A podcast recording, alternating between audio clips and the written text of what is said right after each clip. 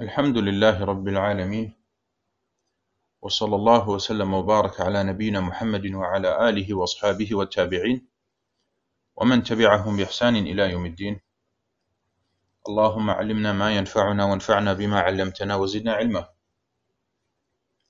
حياكم الله und herzlich willkommen zur 45. Sitzung der Lesung und Erläuterung von Bulugh al-Maram min Adillati al-Ahkam von Al-Hafiz ibn Hajar al-Asqalani. Und wir sind weiterhin bei Kitab al-Tahara und haben noch einen Hadith bei dem Unterkapitel At-Tayammum und dann werden wir inshallah heute mit einem neuen Unterkapitel anfangen. Wir lesen zunächst einmal die drei Hadithe. الحمد لله رب العالمين. وصلى الله وسلم وبارك على نبينا محمد وعلى آله وصحبه أجمعين. أما بعد فبأسانيدكم أحسن الله إليكم. إلى الحافظ ابن حجر رحمه الله تعالى أنه قال باب الحيض. لا قبله الحديث اللي قبله. وعن ابن عباس رضي الله عنهما قال من السنة أن لا يصلي الرجل بالتيمم إلا صلاة واحدة ثم يتيمم للصلاة الأخرى. رواه الدار قطني بإسناد ضعيف جدا. باب الحيض. عن عائشة رضي الله عنها قالت إن فاطمة بن أبي حبيش كانت تستحاض. فقال رسول الله صلى الله عليه وسلم إن دم الحيض دم أسود أسود يرى. فإذا كان ذلك فأمسكي عن الصلاة فإذا كان الآخر فتوضئي وصلي. رواه أبو داود والنسائي وصححه ابن حبان والحاكم واستنكره أبو حاتم. وفي حديث أسماء أسماء بنت عميس رضي الله عند أبي داود لت- لت- لتجلس في في مركن في مركن فإذا رأت صفرة فوق الماء فلتغتسل فلتغتسل للظهر والعصر غسلا واحدا وتغتسل للم- للمغرب والعشاء غسلا واحدا وتستخ وت- وت- وتغتسل للفجر غسلا وتتوضأ فيما بين ذلك. نعم أحسنت. Das ist der Hadith Nummer 117.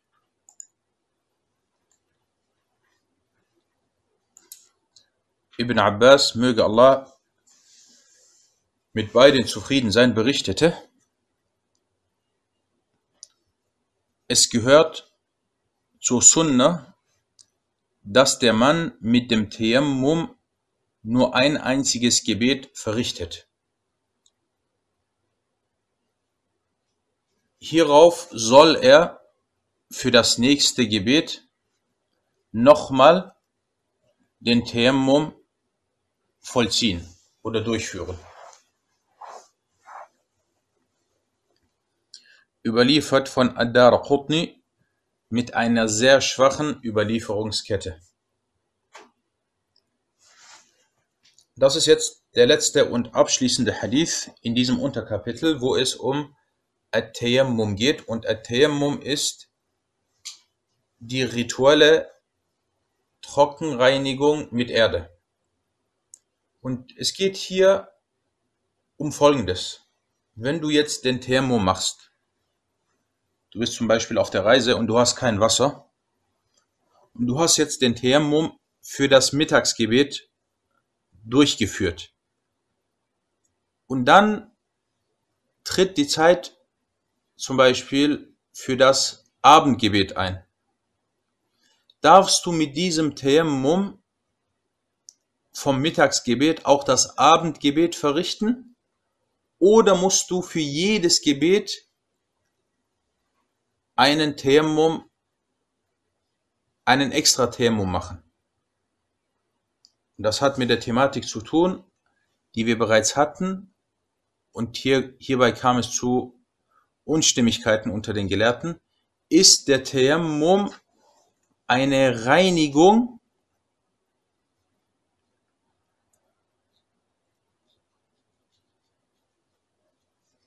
wie das Wasser und behebt er die rituelle Unreinheit oder ist er lediglich eine Erlaubnis für die Verrichtung des Gebets? Na, darum geht es hier in diesem Kapitel. Dieser Hadith wurde von Adar Khutni überliefert und er ist sehr schwach, was die Überlieferungskette angeht. Und man wird sich da natürlich auch fragen, okay, ein Hadith, der als sehr schwach eingestuft wurde, wie kann er als Beweiskraft oder als Beweis angeführt werden? Warum wird er erwähnt? Das werden wir inshallah gleich erfahren, wie hierbei vorgegangen wird.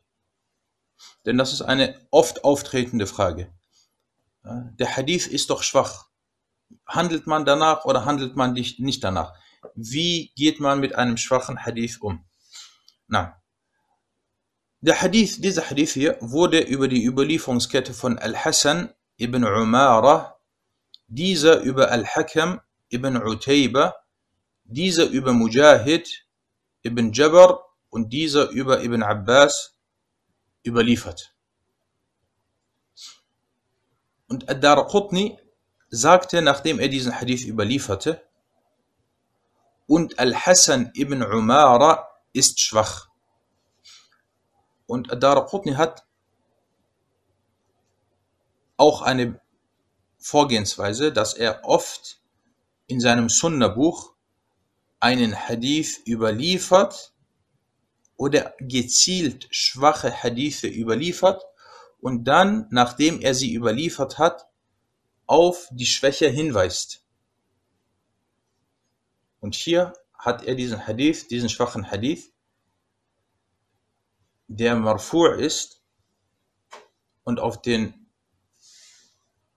äh, der, von der Mawquf auf Ibn Abbas ist, aber den Hukum von Ar-Rafa' hat, also den Hukum hat, dass er auf den Propheten sallallahu alaihi wasallam zurückzuführen ist, als schwach eingestuft.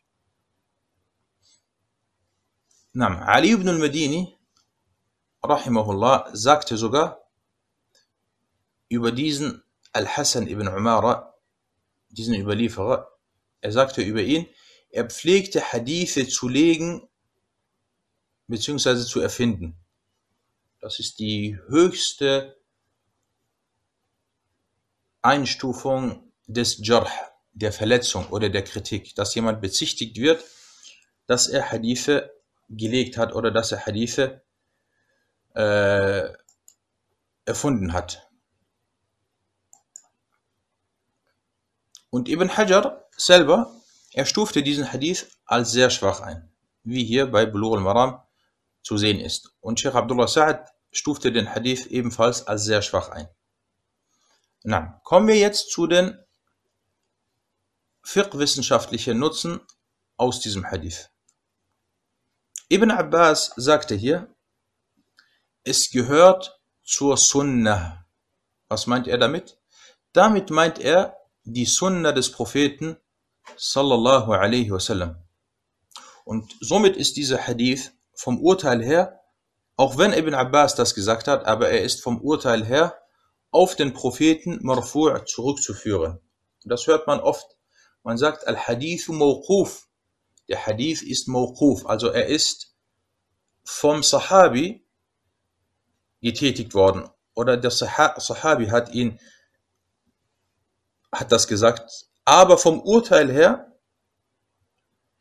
ist er marfu', ist er auf den Propheten والسلام, zurückzuführen. Wenn zum Beispiel der Sahabi sagt, von der Sunna, was meint er von der Sunna? Damit meint er die Sunna des Propheten والسلام. Also ist dieser Hadith ihm zu, äh, zuzuschreiben, dem Propheten والسلام. Oder ein Sahabi sagt, das ist halal oder das ist haram. Kann, kann ein Sahabi sagen, halal oder haram? Nein. Dann sagen wir, okay, das ist auch wieder auf den Propheten والسلام, zurückzuführen. Das war erstens. Zweitens, aus diesem Hadith wird entnommen, dass derjenige, der den Tayammum durchgeführt hat, damit nur ein Gebet verrichten darf. Du hast jetzt zum Beispiel, du bist krank und du bist sesshaft. Du kannst nicht die Gebetswaschung vollziehen. Und du hast Tayammum gemacht. Und damit das Mittagsgebet verrichtet. Wenn du dann später ein weiteres Gebet verrichten willst, musst du nochmal den Tayammum neu durchführen.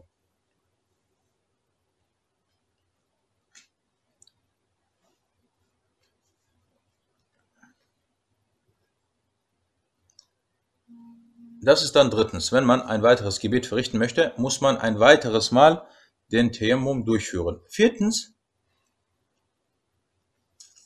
das ist das, was ich eben erwähnt hatte. Dieser erwähnte Hadith ist schwach. Und sehr schwach sogar und kann aufgrund dieser Schwäche nicht als Beweiskraft angeführt werden. Aber es gibt eine starke Überlieferung von Nafi'. Nafi' ist ein Tabiri und er ist der Schüler von Ibn Umar. Es gibt eine starke Überlieferung von Nafi', der sagte, Ibn Umar pflegte für jedes Gebet den Tayammum durchzuführen. Okay, also haben wir jetzt hier hm?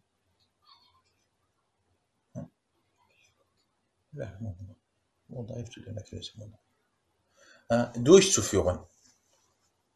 Und Daraqutni sagte sogar, Qatada, ein Tabi'i, pflegte danach zu handeln und hierfür die Fatwa zu geben.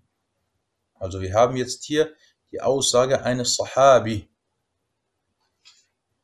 Eines Sahabi, der danach gehandelt hat. Er hat für jedes, für jedes Gebet den Tayammum neu durchgeführt.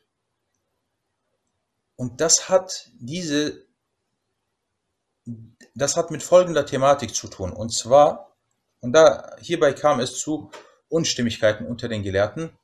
Hal qawlu sahabiyyi hujjah ist die Aussage von einem Sahabi ein Beweis oder eine Beweiskraft, wenn der Sahabi zum Beispiel etwas sagt.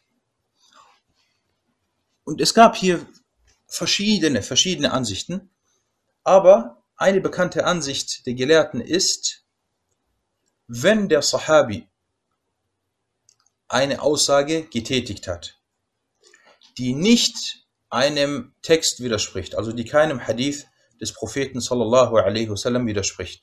Das erstens. Zweitens, es keinen gibt, der unter den Sahaba, der ihm widersprochen hat, dann wird von vielen Gelehrten, von vielen Gelehrten die Aussage des Sahabi als Beweis angeführt, als Beweis angeführt äh, und als Beweis gesehen. Und das ist sehr wichtig, das ist sehr wichtig. Bei einem Sahabi. Und was sagt Al-Bayhaqi? Al-Bayhaqi sagt hinsichtlich dem, was über Ibn Umar überliefert wurde. Er sagte, diese Überlieferungskette ist authentisch, ist sahih von Ibn Umar, dass er pflegte für jedes Gebet den Tayammum zu, zu durchführen. Und das authentischste in diesem Kapitel ist der Hadith von Ibn Umar. Und er, also dieser Hadith von Ibn Umar, ist ausreichend als Beweiskraft dass man ihn als Beweis anführt. Warum ist er ausreichend? Da es keinen unter den Sahaba gibt, der ihm hierbei widersprochen hat. Und Allah weiß es am besten. Ende seines, seiner Aussage. Nein, das ist stark. Also wir haben zwar diesen schwachen Hadith, aber der ist schwach. Den schwachen Hadith äh, von Ibn Abbas über den Propheten. Aber wir haben über Ibn Umar, über Ibn Umar seine Aussage oder seine Tat, die das bestätigt. Und keiner von den Sahaba hat dem widersprochen. Na, kommen wir zu einigen Meinungsverschiedenheiten unter den Gelehrten hinsichtlich dieser Thematik.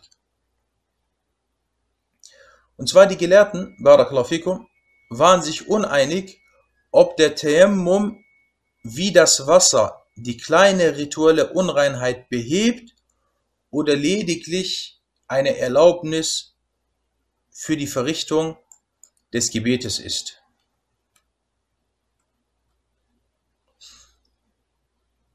Na, die Malikier und Schafirier und die be bekannte Ansicht der Hanabila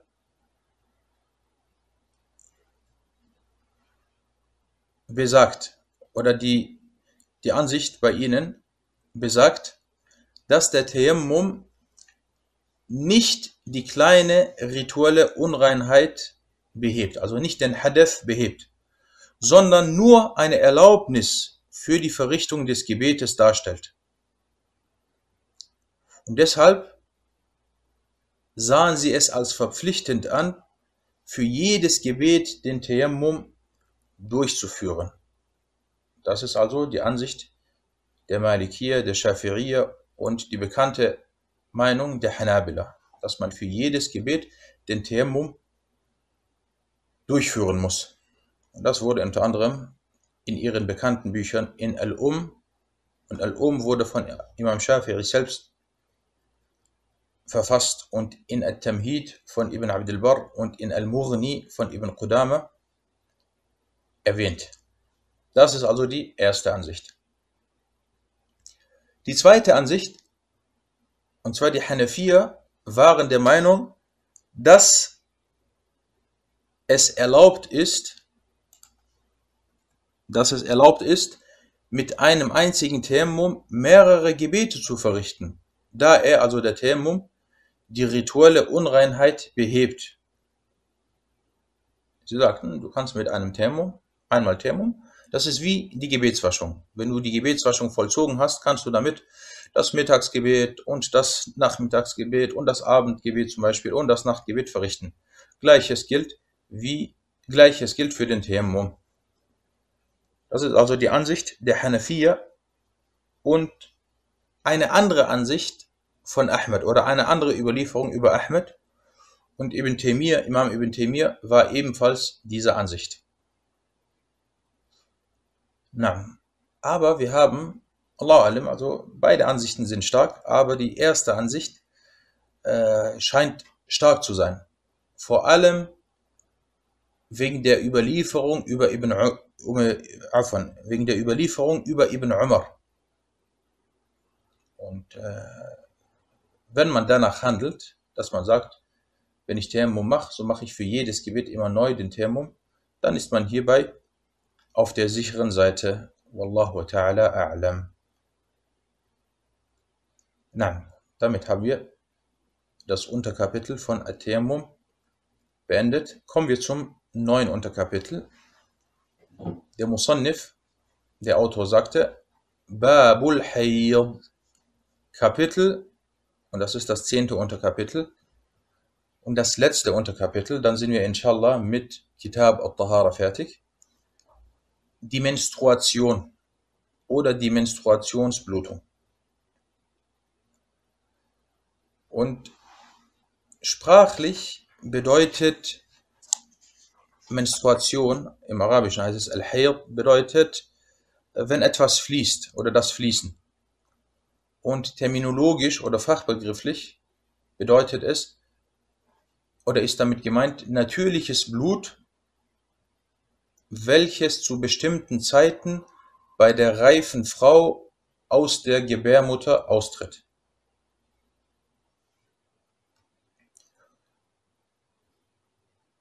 Und der Beweis für Al-Hayd, für die Menstruation, sind der Koran, die Sunna und der Ijma'. So sagte Allah subhanahu wa ta'ala im Koran, وَيَسْأَلُونَكَ عَنِ الْمَحِيضِ قُلْ هُوَ أَذَى Und sie fragen dich nach der Monatsblutung. Sag, sie ist ein Leiden. Was die Sunna angeht, oder die Beweise aus der Sunna angeht, so sind diese zahlreich und Die werden inshallah in den nächsten Unterrichten erwähnt.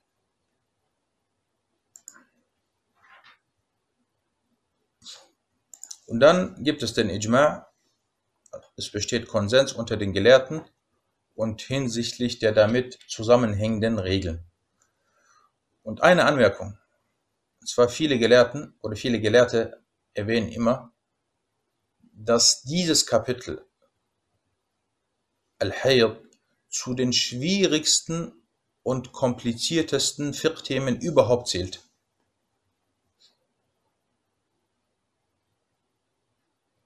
Es fängt schon an bei der Festlegung. Manche Frauen zum Beispiel, bei ihnen dauert die Monatsblutung fünf Tage, bei anderen sechs Tage, bei anderen acht Tage, neun Tage und so weiter.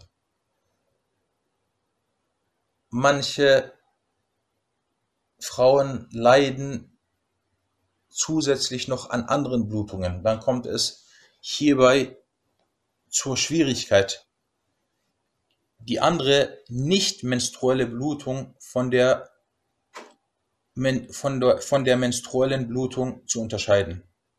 Deswegen ist dieses Thema wirklich sehr, sehr schwierig. Und manche unter den Tabi'un, große Gelehrte unter den Tabi'un pflegten zu sagen, fragt die Frauen. Wenn sie diesbezüglich gefragt wurden, sagten sie, ich weiß es nicht, geh und frag hier die Frauen. Na, kommen wir zu dem ersten Hadith in diesem Unterkapitel oder bei diesem Unterkapitel. Aisha, möge Allah mit ihr zufrieden sein, berichtete, Fatima bint Abi Hubaysh hatte nicht, nicht menstruelle Blutungen. Daraufhin sagte der Gesandte Allahs, Allah Segen und Frieden auf ihm, zu ihr, gewiss, das Menstruationsblut ist ein schwarzes und bekanntes Blut. Wenn dies nun so ist, dann enthalte dich vom Gebet. Doch wenn es das andere Blut ist, dann vollziehe die Gebetswaschung und verrichte das Gebet überliefert von Abu Dawud und An-Nasa'i. Ibn Hibban und al-Hakim stufen ihn als authentisch ein, aber Abu Hatim al-Razi missbilligte ihn, den Hadith oder diese Überlieferungskette.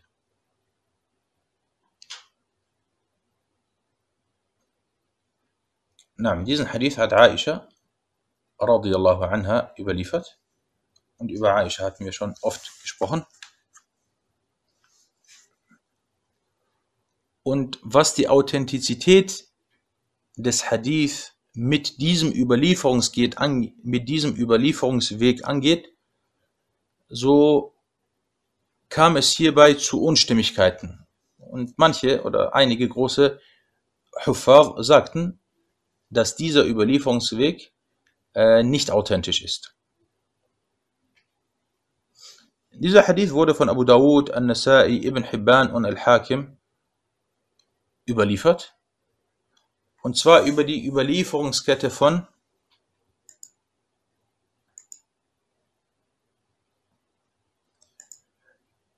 über die Überlieferungskette von Muhammad ibn Abi Adi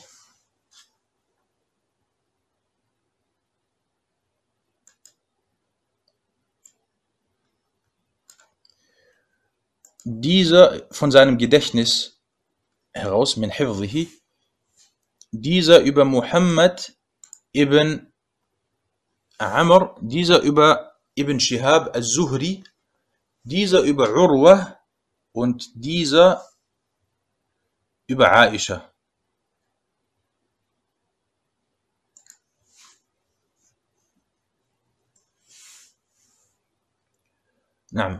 Nachdem Abu Dawud diesen Hadith überlieferte, erwähnte er etliche weitere Überlieferungswege.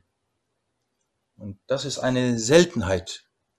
Also das macht zwar manchmal Abu Dawud, dass er weitere Überlieferungswege erwähnt. Er nimmt einen Hadith und dann erwähnt er einen zweiten oder einen dritten. Aber hier in diesem Fall hat er viele, sehr, sehr, sehr viele weitere Überlieferungswege erwähnt.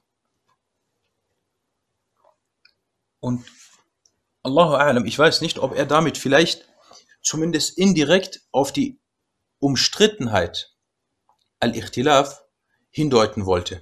Als ob er sagen wollte, schau, dieser Hadith hat etliche Überlieferungswege und es kam hier zum Irtirab. Irtirab bedeutet, wenn es zu Unstimmigkeiten bei einem Hadith kommt. An-Nasai machte genau das Gleiche. Und An-Nasai überlieferte diesen Hadith sogar über ungefähr 36 Überlieferungswege. Das ist auch, das macht er zwar An-Nasai öfters, aber diese Anzahl ist sehr, sehr groß. Und Wallahu alam, das ist auch vielleicht ein indirekter Hinweis auf die, Unstrimi, auf die Unst, äh, Umstrittenheit des Hadith. Abu Hatim al-Razi, rahimahullah, der große Hafiz und der große Naqid, dessen Wort bei solchen Unstimmigkeiten gesucht wird. Das sind diese ganz großen Hufaz wie Ahmed, wie Ali ibn al-Madini und wie diese Ar-Razi, wie die beiden Ar-Razian, wie Abu Hatim Ar-Razi und Abu Zur'a Ar-Razi. Wenn es zu großen Unstimmigkeiten kommt und zu Unklarheiten kommt, dann wünscht man sich immer, dass man von diesen äh, Meistern äh, etwas findet, dass sie darüber gesprochen haben. Und er, er hat hier gesprochen. Und zwar sagte er, in seinem großartigen und wichtigen Werk Al-Ilal, welches sein Sohn gesammelt hat. Er sagte, Muhammad ibn Amr wurde hier bei dieser Überlieferung nicht bestätigt oder nicht gestärkt. La yutaba. Und er, also dieser Hadith, ist munkar, ist verwerflich. Und äh, diese Aussage ist Gold wert. Ibn Hibban und Al-Hakim, die beide diesen Hadith in ihren beiden Sahih-Werken überlieferten, haben diesen Hadith als authentisch eingestuft. Und Sheikh Abdullah Sa'ad sagte, dass dieser Wortlaut Shadh ist. Weil ursprünglich wurde dieser Hadith in Al-Bukhari und Muslim überliefert, aber nicht mit diesen Wortlauten, sondern auf eine etwas andere Art und Weise. Deswegen wurde, kam es hier zu diesen Unstimmigkeiten. Na, kommen wir zu den fiqh-wissenschaftlichen Nutzen aus dieser Überlieferung. Und das sind wichtige Regeln für die Frau. Und zwar zunächst einmal, erstens, in diesem Hadith wird das Menstruationsblut bestätigt und dargelegt und erläutert. Zweitens, es wird auch hier erwähnt, dass bei manchen Frauen, dass es bei manchen äh, Frauen zu nicht menstrueller Blutung kommen kann. Nicht jede Blutung ist gleichzeitig auch die Blutung der Menstruation oder die Menstruationsblutung. Das muss unterschieden werden. Das ist sehr, sehr, sehr wichtig. Weil viele denken dann immer, okay, äh, es ist zu einer Blutung gekommen und dann, was macht sie? Sie betet nicht und sie fastet nicht, etc. Und dann wurde hier in diesem Hadith auch zumindest auf einige Unterschiede oder auf einen Unterschied hingewiesen, und zwar die Farbe, dass es hier einen Unterschied gibt. Denn der Prophet sallallahu alaihi wasallam sagte, gewiss das Menstruationsblut ist ein schwarzes und bekanntes Blut. Also bekanntes Blut, damit äh, ist gemeint, die Frauen wissen, wie das Menstruationsblut ist und sie kennen das. Wenn die Frau dann dieses Blut sieht, dann enthält sie sich vom Gebet. Sie betet dann nicht und sie fastet nicht. Aber wenn es ein anderes Blut ist, was nicht typisch oder was nicht wie das Menstruationsblut ist, dann soll sie die Gebetswaschung vollziehen und ganz normal ihr Gebet verrichten. Und das ist jetzt viertens. Und zwar beim Menstruationsblut darf die Frau keine Gebete verrichten und auch nicht fasten. Bei der, bei der nicht menstruellen Blutung dagegen muss sie das Gebet verrichten und auch fasten. Und fünftens, dazu kommen wir dann aber bei einem späteren Hadith nochmal etwas ausführlicher, wer an nicht menstrueller Blutung leidet, so, so ist das eine Art Krankheit.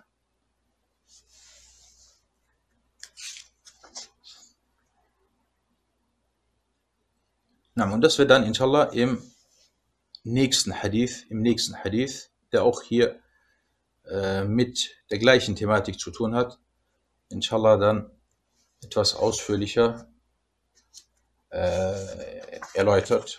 هذا والله تعالى أعلم. وصلى الله على محمد.